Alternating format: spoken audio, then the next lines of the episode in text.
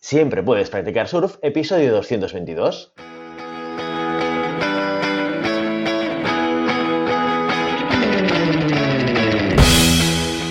Bienvenido y bienvenida a Siempre puedes practicar surf, el podcast diario sobre recursos humanos. Este podcast está pensado para profesionales de recursos humanos, gerentes o jefes de equipo y podrás encontrar técnicas, consejos, ideas, conceptos y noticias sobre la gestión de personas. Eso sí, un enfoque práctico y aplicable. Hoy episodio 222 del lunes 9 de mayo del 2022, programa en el que tenemos el placer de contar con un invitado muy especial. Pero antes dejando que recuerde que podéis encontrar más contenido en nuestro blog e información sobre nuestros servicios en nuestra web, en globalhumancon.com. Desde allí os podréis apuntar a nuestra newsletter para no perderos nuestros webinars, streamings y todo el contenido de actividades que organizamos desde la consultoría Global Human Consultants. Graduado en 2007 con un máster con especialidad en el sector inmobiliario en la Escuela de Comercio de Toulouse y con un posgrado de 2010 a 2013 en el Conservatoire National des Arts et Métiers para profundizar sus conocimientos del sector, en particular técnicos y jurídicos.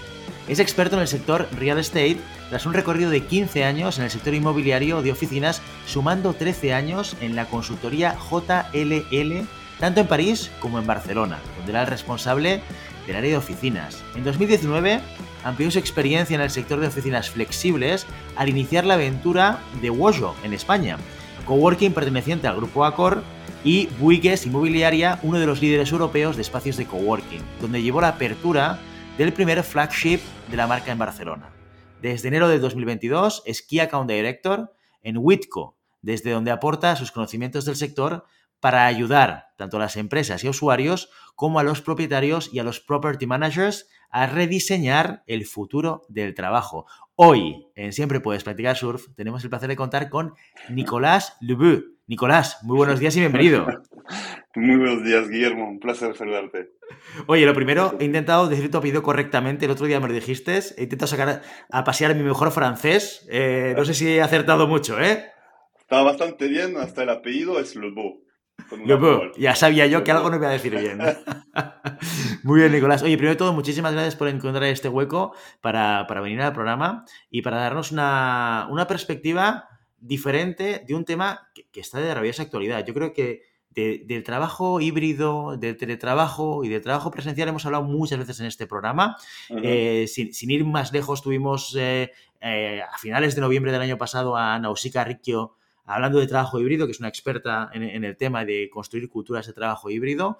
Eh, y además también, oye, recordamos un estudio de la Cámara de Comercio del que hablamos también en enero, en el que se destacaba que el 75% de las pymes no creen que el teletrabajo conlleve ventajas. O sea, hay mucho rum rum alrededor de eh, todo lo que tiene que ver con este nuevo modelo de trabajo. ¿Eh? Hay muchas voces que empezamos ya a ver, la mm. pandemia, entre comillas, ya ha acabado no ha acabado porque todavía está ahí, pero da la sensación, hemos quitado la mascarilla ya, hay como una especie de normalidad, se empieza a ver una cierta tendencia hacia la vuelta a las oficinas, ¿no? Y hay sectores y hay empresas que todavía se mantienen en un modelo eh, de teletrabajo y otras que están empezando a incluir dentro de su modelo cultural el tema híbrido, ¿eh? Y, siempre hemos tenido aquí gente, pues, o que estaba en el híbrido o que estaba en el teletrabajo, y creo que eh, tu, aportación aquí, Nicolás, que va a ser muy importante, es entender qué es lo que está pasando con el mundo de las oficinas,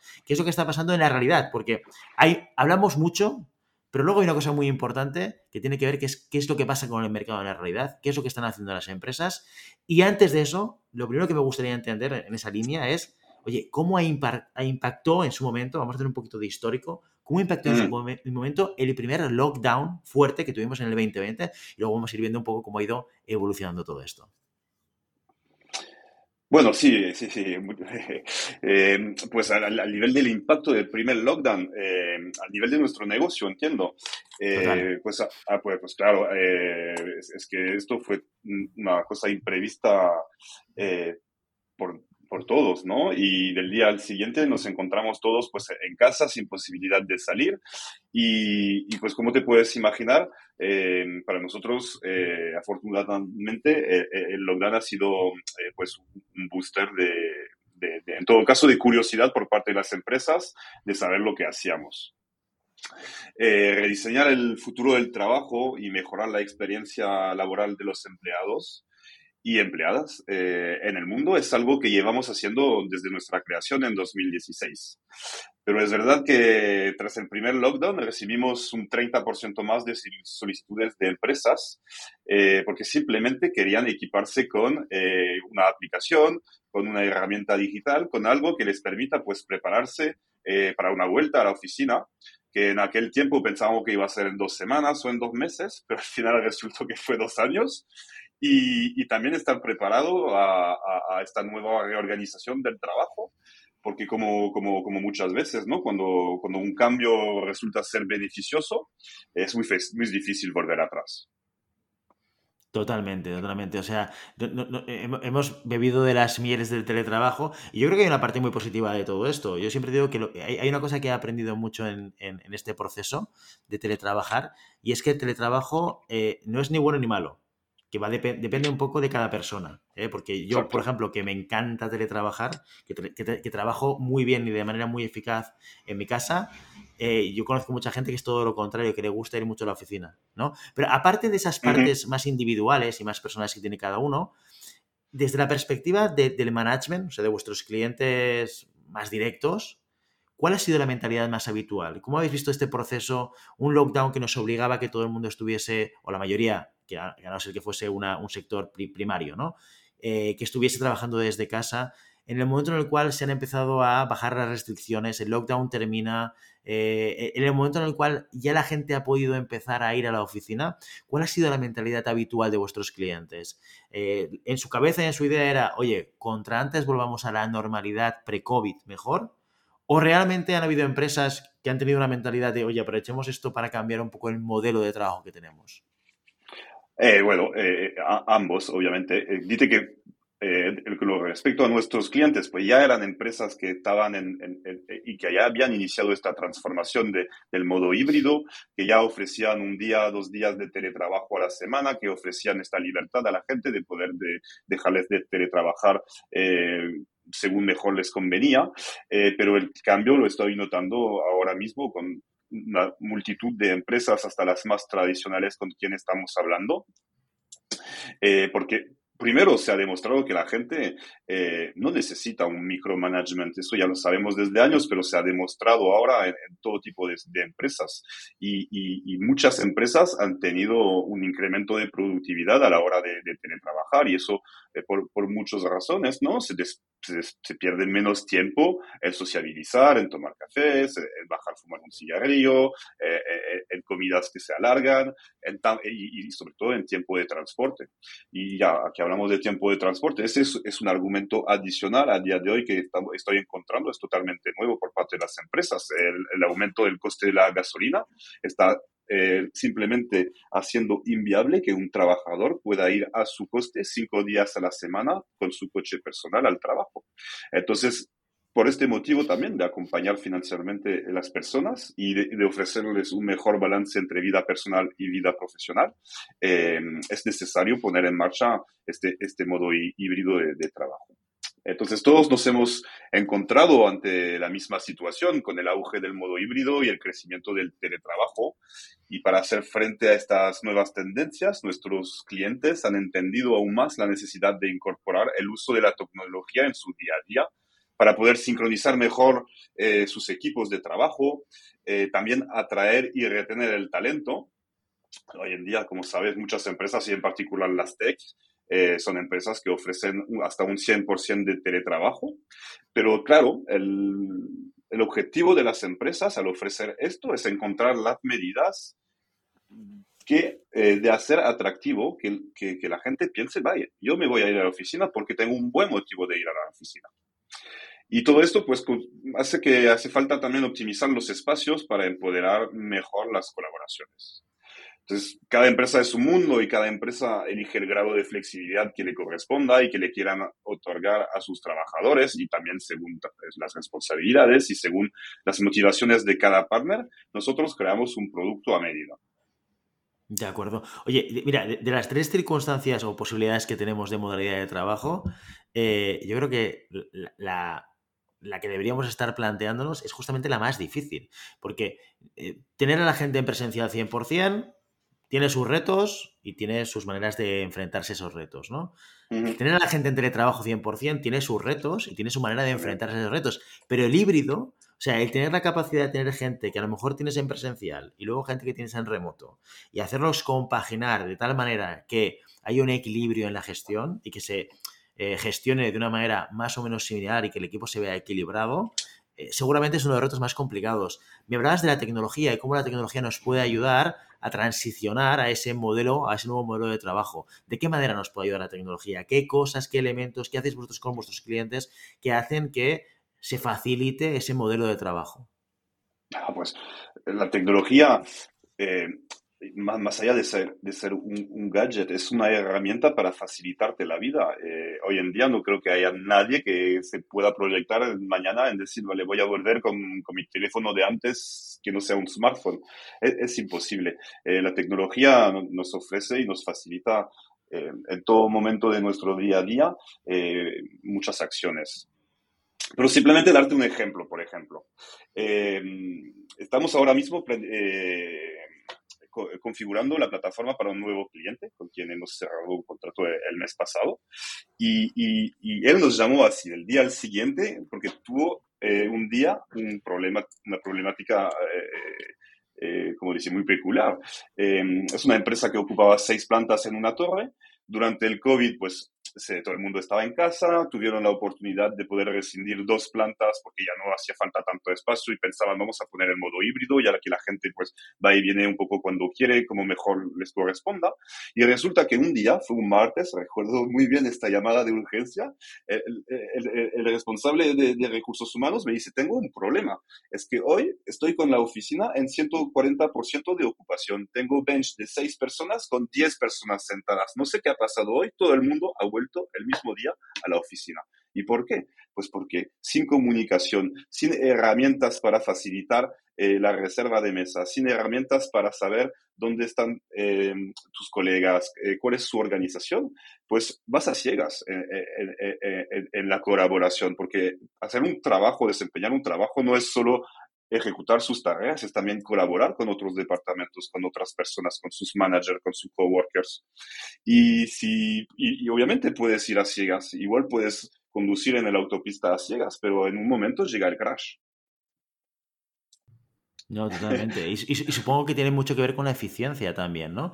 Porque al final, yo recuerdo que hace muchos años, cuando yo trabajaba en Gallina Blanca, que estuve muchos años trabajando en, esta empresa de gran consumo, eh, ya se planteaba, se planteó en su momento el tener unas oficinas pensadas no para el 100% de la gente. Y no hablábamos ni, de trabajo ni de trabajo híbrido. O sea, no. Lo que pasa es que era, era la central de una compañía multinacional y sabían que había un porcentaje de gente que viajaba. Entonces dijeron, oye, dos más dos son cuatro con los volúmenes de, viajes que tenemos entre la gente, yo no requiero el 100% del espacio para el 100% de la gente. Puedo optimizar, ¿no? Y aquí un poco pasa lo mismo hasta, hasta incluso un punto, lo que tú decías, pasamos de seis plantas a dos plantas. Esto es reducir un 66,6% del espacio. El contrario, dejaron dos, se quedaron con cuatro. Ah, perdona, o sea, pero reducieron un 33% del espacio. Exacto. Claro, a riesgo de lo que tú dices, de repente, el día que viene todo el mundo, ¿no? y ahí colapsó, y ahí colapsó. Exacto, hubo colapso. Pero bueno, eso es la, es, es, es, es la, es la dinámica que, que, tienen los espacios de trabajo, ¿no? Hemos pasado de eh, espacios cerrados a espacios abiertos, a apretar los espacios abiertos hasta darse cuenta que esto no era humano, a, a empezar a, a, ofrecer espacios de colaboración, espacios de, de concentración, y, y, ahora pues con el trabajo híbrido, pues eso se pone en, en, en, se organiza eh, oficinas donde pues eh, la gente está en hot desk, hay, hay menos mesas eh, fijas que personas, pero hay más espacios colaborativos y se entiende también, siempre ha sido el caso, que una persona nunca está 100% del día sentado a su mesa, una persona va a colaborar, una persona va a ir de reunión, una persona va a ver un cliente.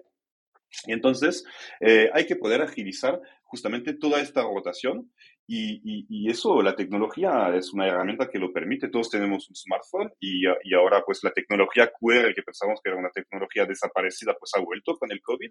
Y por ejemplo, esta tecnología ofrece maneras muy simples de hacer un check-in, check-out de un puesto de trabajo y, de siempre tener eh, así también para los responsables de Workplace, pues de tener una visión de cómo es la ocupación de mis espacios. Tengo espacios demasiado cargados, yo puedo eh, eh, tomar medidas, puedo hacer cambios, puedo ofrecer zonas, eh, ampliar, mejorar, hacer cambios.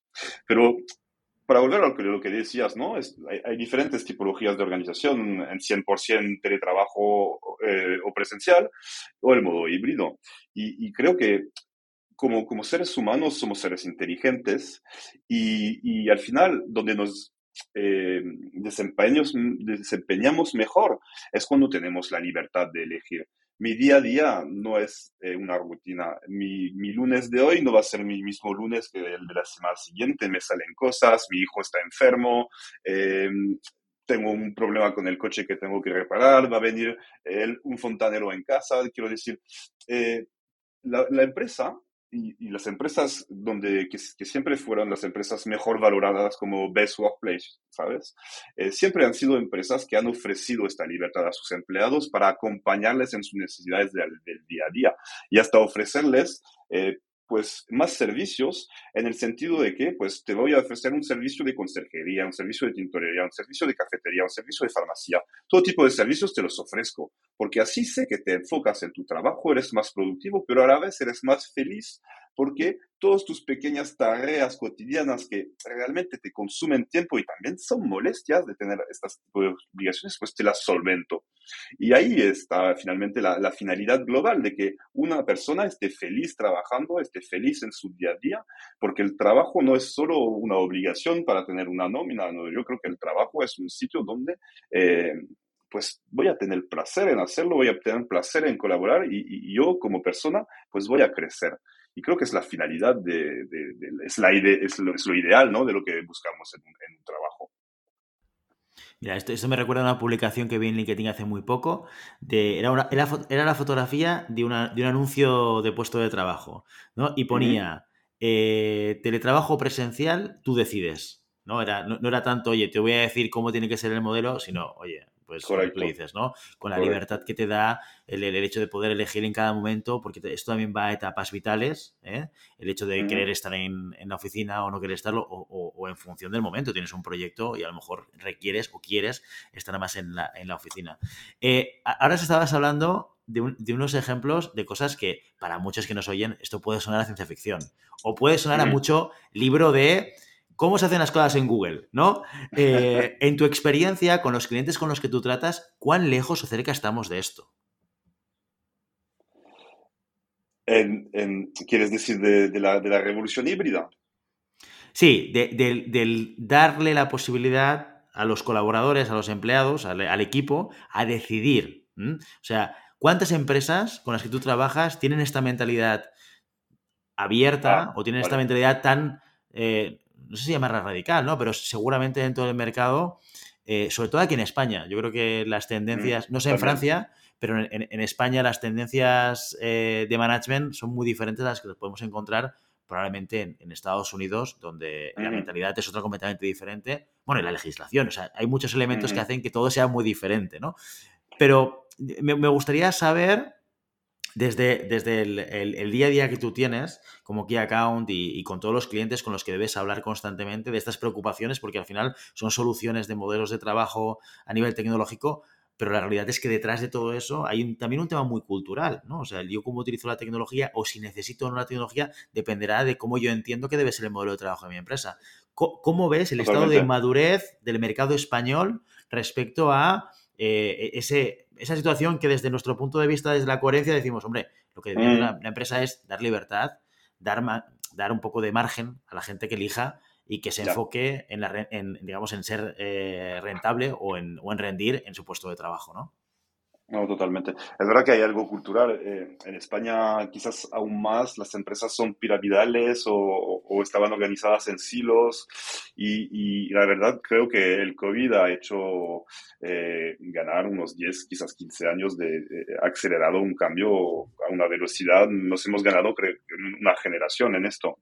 Total. Pero, pero mm, también ver que la herramienta tecnológica al final em, va más allá y, estamos viendo que hasta en las empresas que son las más tradicionales, como puede ser una aseguradora eh, o, administraciones públicas, el, el pensar ofrecer el modo híbrido a sus empleados está visto ahora de manera muy positiva, simplemente porque todo el mundo hemos hecho simplemente un business case en, la realidad estos dos últimos años. Y se ha demostrado que la productividad y la confianza está dentro de las organizaciones, pero faltaba y falta eh, herramientas para mejorar y facilitar pues colaboración, comunicación, eh, y facilidad de usos de los recursos y, en tener en todo momento pues conocimiento.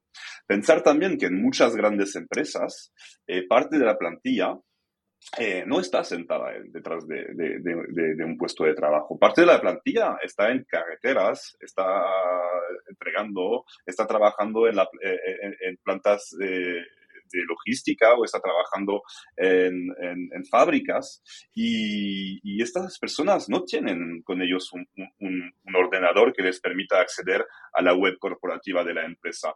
Eh, son personas que están un poco desconectadas de la realidad finalmente de, de la corporación. Entonces, ofreciendo, porque en, nuestro, en nuestra herramienta tenemos diferentes canales, ¿no? no es solo reservar puestos, etcétera, es también cómo voy a mejorar la colaboración y facilitar eh, a dar más engagement a las personas dentro de lo que son mis valores y, mis mensajes. Pues ah, con la aplicación lo tienen desde el smartphone y, tienen acceso a, la comunidad y a la colaboración y, a lo que está y a los mensajes que, difunde la empresa. Entonces, realmente ah, estamos, somos realmente un partner en la transición digital de las empresas, pero no solo en las sedes corporativas, sino realmente en todo lo que eh, conlleva una empresa, tanto sus empleados como sus partners, sus proveedores. Nosotros realmente creamos este ecosistema global. No, mira, esto que dices es muy interesante. No se me había ocurrido nunca que el hecho de que ahora el teletrabajo eh, pues provoque la necesidad de generar canales de trabajo y de comunicación con gente que nos está viendo, está provocando también que solucionemos, solucionemos temas que quizás no habían sido tan prioritarios para muchas organizaciones, como el hecho de integrar a gente que ya siempre ha estado en teletrabajo o ha estado en puestos de trabajo no tecnológicamente conectados. Yo, he tenido muchos proyectos con clientes en, los que de manera muy explícita se identificaba el colectivo, ¿no? Los famosos blue collars y white collars, ¿no? Oye, pues el colectivo de gente que está en fábrica, ¿cómo, hacemos para que este proyecto que estamos poniendo en marcha llegue a esta gente que no tiene correo corporativo, que no tiene un, eh, ordenador, que no tiene una serie de elementos, ¿no? O incluso lo, que, lo que tú comentabas, ¿no? la persona, el comercial, que está incluso hasta en otra geografía, que forma parte de la empresa, pero que pisa la, la oficina muy poco Una vez a la semana, quizás, sí, o nada. Entonces, al, el trabajo híbrido y teletrabajo, haberlo convertido en algo mucho más estructural, esto nos pasa a todos, y los que estamos en el central también, oye, pues es una oportunidad de esto. Empezamos a incorporar soluciones que hacen que también colectivos que ya de antes ya teníamos este problema, pero oye, no sé, quizás le damos una importancia menor, pero quizás también era un volumen de personas más pequeñito dentro de la organización, con lo cual, oye, pues mira, si esto a un 10% no le afecta, pues bueno, 90% sí, tiramos millas, ¿no? O sea que es que es, que es una, buena, una buena lectura de la, de, la, de la oportunidad de integrar a partes de la organización más allá de, de aquellos que tenían correo corporativo, que tenían ordenador y demás. O sea que, oye, ¿y, cómo crees que va a ir evolucionando todo esto? Llega la tecnología, ¿vale? Hay un tema de cambio cultural. Lo que tú decías, oye, el micromanagement, esto ya sabíamos que no funcionaba, pero ahora está claro que, se ha demostrado que es que no es que no funcionaba, es que no hace falta. Es que no hace falta en muchos sitios. No, Estamos viendo también una transición y un cambio en muchos sectores donde se encontraban muy reticentes, otros que siguen todavía en el pre-COVID también. O sea, hay que decir, muchas empresas que en cuanto han podido se han vuelto a la presencialidad y déjate de teletrabajo, porque en esto yo no creo. ¿Cuál crees que va a ser el futuro de este teletrabajo? ¿Hacia dónde nos vamos eh, a ir moviendo? ¿Y cuáles van a ser, incluso te diría, los requisitos de, lo decías tú muy bien al principio, esto va mucho de talento y de atracción y fidelización. O sea, ¿qué es lo que nos van a pedir en el medio y largo plazo los futuros talentos que queramos incorporar en la compañía? Ah, completamente. Ahí estás dando en la, eh, eh, en la diana, que es finalmente el, punto central de las empresas es el talento. Sin el talento, una empresa no, no, no puede avanzar muy lejos. Y, te voy a decir que este, esta reflexión misma, y, a mí me sorprendió mucho, la estoy teniendo con grandes bufetes de abogados que tienen la misma problemática. Como yo incorporo personas, chavales que están, que están saliendo de la carrera, eh, para hacerle trabajar de, voy a exagerar un poco, pero de las 8 de la mañana a las 23 horas, estas personas ya no quieren trabajar así. La, generación, bueno, yo me considero un poco de esta, pero la generación eh, que, que, nació en los 2000 eh, tiene una visión de, del impacto que tiene que tener su trabajo y de su propio bienestar totalmente diferente con las generaciones previas. Y entonces, simplemente las empresas que no van a abrazar este cambio la realidad es que, es que van a perder poco a poco su talento. Eh, simplemente porque el mercado laboral es competitivo. En Europa somos eh, países pues, con una tasa de natalidad baja, somos países que pues, tenemos más y más eh, personas senior, jubiladas, y, y, hay mucho trabajo a nivel servicial, al nivel de inteligencia que, que, está propuesto. Entonces el talento va a tener la elección si un día le, sale una, le, le vendrá una propuesta y será muy difícil reemplazar el talento por algo equivalente simplemente porque las personas ya nos hemos acostumbrado a la flexibilidad y esta libertad que podemos tener, ¿no? De elegir yo cuándo voy a trabajar y dónde, sobre todo. y, y, la retención del talento eh, para las empresas hoy en día eh, eh, es clave. Hay que seguir promoviendo una atmósfera de trabajo flexible, fomentar las colaboraciones, eh, facilitar las relaciones interpersonales, fomentar sobre todo el bienestar, eh, porque hemos visto mucho, ¿no? En los años, hasta los años 2000, 2010, se hablaba mucho de burnout, de, este tipo de, de, problemas psicológicos que, que generaba potencialmente el trabajo, la presión, y, estamos viendo que el bienestar del empleado eh, es clave en, en, el éxito de una propia empresa. Y, y pues el cambio y las evoluciones de este modelo, eh, nosotros pensamos que va a seguir avanzando en esta dirección, eh, que el futuro del trabajo deberá ser más y más flexible, colaborativo y servicial eh, para la sociedad, para las personas que, que, pues, que lo conformamos, ¿no? Y sobre todo también para la sostenibilidad del mundo laboral. Mm, totalmente. Oye, déjame para acabar, tengo que hacer una pregunta que me interesa muchísimo porque es como aquellas empresas, proyectos, organizaciones que entienden toda esta tendencia y que entienden que se tienen que adaptar, no, aquellas empresas que dicen, no, vuelvo a, la presencialidad y ya está, tú. Y si te gusta bien y si no te gusta, te buscas otras empresas. No hablo de estas, ¿no? Hablo de aquellas que lo entienden. Hay un elemento que les suele preocupar mucho. Ya me has dado pistas durante todo lo que me has contado de cosas, pero me gustaría que me, que me contases algún, algún caso. Normalmente la gran dificultad, la gran problemática o preocupación que suelen tener es sobre cómo soy capaz de mantener una cultura de compañía cuando la gente está o no está.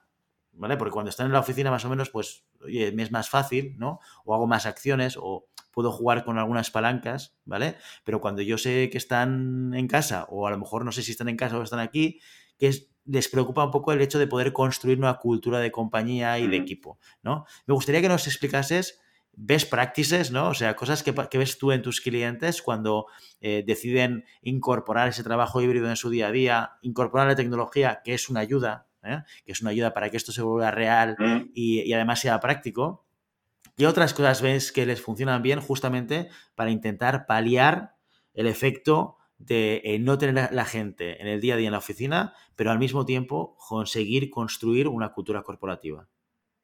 Ah, totalmente. Es verdad que em, en este sentido el teletrabajo eh, diría que es, su principal debilidad eh, es esto, ¿no? De, poder eventualmente generar pues una desvinculación entre el trabajador y la, y la corporación. Em, y, en ese sentido, pues ahí creo que la tecnología es donde puedes justamente aportar eh, este elemento para eh, conectar las personas entre sí, pero también para conectar la empresa con el trabajador. Em, algunos ejemplos, pues es, es, es, como yo, como empresa, em, voy a organizar eventos, voy a comunicar hacia mi plantilla y cómo les voy a dar también simplemente la, la, la, gana de, de, de, que ellos mismos se planteen pues volver a la oficina más y más frecuentemente. Y eso pues es a través también momentos de, eh, de, momentos conviviales como puede ser eh, un afterwork como puede ser celebrar cumpleaños como puede, em, e, e, es, poner un poco más el humano en el centro de la organización y esto eh, se está notando muchísimo y, las nuevas tendencias de workplace a día de hoy eh, son justamente de, crear, eh, sino ya, ya, se está acabando, eh, ¿cómo decir?, diseño de planos tipo, tipo call center, sino de organizar espacios de trabajo que estén a destino de la colaboración porque sabemos muy bien que los, los momentos de productividad o, o de, un, de trabajo personal eh, los, los, puedes hacer desde casa. Recuerdo el caso de, bueno, de, una, una, de, un, de, un, cliente que, que, tuvimos en, eso en, en Wojo, en el coworking, hablo de, de, mano a mano, un unicornio francés en el mundo tecnológico. Eh, ellos han casi eh, rediseñado, han alquilado ahí una, una, planta y han rediseñado todo el diseño que, que habíamos propuesto, que, que Wojo proponía. Eh, realmente ellos lo que querían era eh, ya no tantos puestos de trabajo, sino espacios de colaboración. Y ahí creo que va el cambio de, en el modelo de trabajo. sí, sí, eso mismo. No sé si te he contestado bien a la respuesta. No, no, sí, sí, o sea, eh, seguramente, quizás podríamos definirlo, corrígeme si me equivoco, hace construir, construir el trabajo en la oficina en una experiencia de trabajo en la oficina. Exacto. Sí, sí, lo defines muy bien y, además es así como, como, como presento eh, nuestra herramienta digital. Somos una herramienta de experiencia. Te facilitamos tu experiencia, tu experiencia en, el, en tu mundo corporativo, totalmente. Es hacer que el trabajo sea una experiencia y, no una tarea. Totalmente, totalmente. Oye, Nicolás, eh, cuéntanos dónde podemos encontraros eh, a ti o a Witco para, bueno, para saber más de cómo la tecnología nos puede ayudar a eh, hacer realidad este nuevo modelo de trabajo. Claro, pues en los diferentes canales eh, habituales, ¿no? Obviamente en, LinkedIn nos podéis encontrar, Witco, W-I-T-C-O. Eh, yo soy Nicolás Lebo, eh, me podéis encontrar ahí, si no simplemente desde nuestra página web podéis acceder a witco.io, donde podréis encontrar pues nuestro servicio. Nuestro servicio, bueno, hoy hemos puesto el foco, y también es el foco que tenemos en la empresa, muy hacia lo que son las redes sociales pero nuestra herramienta también tenemos clientes en las diferentes verticales del mundo inmobiliario. Tenemos clientes en el mundo del co-living, tenemos clientes en el mundo del coworking, tenemos clientes en residencias estudiantes y en residencias de turismo de corta estancia, simplemente porque ofrecemos pues esta conexión entre personas, espacios, servicios eh, y detrás otros módulos pues que son módulos eh, de comunidad como pueden ser eh, módulo de eventos, organizar grupos de ocio, etcétera, etcétera. Muy bien, muy bien, Nicolás. Sí, es fundamental que la tecnología nos acompañe porque es lo que hace que esto al final también sea viable ¿no? y que sea realizable en, la operativa diaria de una compañía, de una organización, eh, donde si no, pues se vuelve un poco como impracticable. Nicolás, muchísimas gracias por venir hoy a nuestro programa para darnos esta visión de tu experiencia, de tu conocimiento de mercado, de, tu conocimiento de la tecnología y las facilidades que nos da. Y, eh, bueno, ya sabéis dónde podéis encontrar a Nicolás eh, si queréis que, hablar con él. Eh, y, esperamos tenerte aquí en el futuro próximo. Cuando, oye, esto ahora hemos sacado un poquito la bola de cristal para pensar cuál puede ser el futuro. Lo único que sabemos es que lo único que nos dice que es el futuro es el propio futuro, así que a lo mejor en, el, futuro próximo volvemos a hablar y podemos analizar qué es lo que está pasando con estos modelos de trabajo. Será con mucho gusto. Muchas gracias, Guillermo. Y ya sabes, no puedes tener las olas, pero siempre puedes practicar surf. Y hasta aquí nuestro episodio de hoy. Como siempre, queremos invitaros a que os pongáis en contacto con nosotros, nos deis vuestra opinión y nos sugeráis si tenéis algún tema o alguna pregunta concreta. Lo podéis hacer a través de la página de contacto en globalhumancom.com barra contáctanos o a través de las redes sociales. Estamos en Facebook, en Instagram, en Twitter y en LinkedIn. Y si el contenido de este podcast te gusta, no te olvides suscribirte, darnos 5 estrellas en iTunes y me gusta tanto en iVoox como en Spotify. Igualmente recuerda que puedes encontrar más contenidos, noticias y recursos en nuestra web, en globalhumancon.com. Muchas gracias por todo, por tu tiempo, por tu atención y por tu interés en estos temas sobre gestión de personas. Nos escuchamos mañana martes con las noticias de la semana. Hasta entonces, feliz día.